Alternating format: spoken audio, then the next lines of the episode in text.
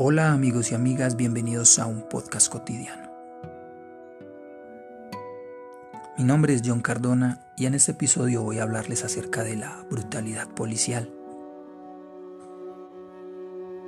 El abuso de autoridad o brutalidad policial ha estado muy presente en la última semana por lo sucedido al ciudadano George Floyd en Minnesota. Jamás pensamos volver a ver a Estados Unidos arder bajo la furia y la indignación de las personas. Pero creo que es algo que no solamente sucede en Estados Unidos. Tristemente aquí en Colombia también diariamente vemos casos como esos, donde los agentes de policía que deberían ser nuestros protectores, nuestra ayuda, tristemente terminan involucrados en eventos de, de este tipo.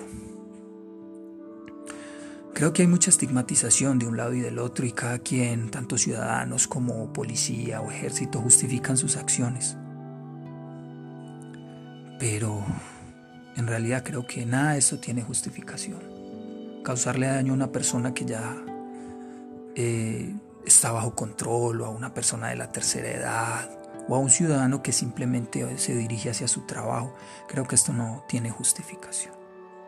La verdad, eh, creo que hay una sensación de inseguridad entre todas las personas. Yo en lo personal no sé si cuando un agente de policía se me acerca es para brindarme ayuda o protección o para eh, señalarme o tratarme mal o, o decir que soy un ladrón o no sé qué. Pero bueno, algo de todos los días. Y no con esto quiero decir que todos los policías sean malos, porque también hay buenos agentes que cumplen a cabalidad con su misión. La verdad creo que el problema es algo más de fondo, algo que está en cada uno de nosotros. Creo que hay una falta de educación. Y no me refiero a la educación que recibimos en las escuelas, en los colegios, no.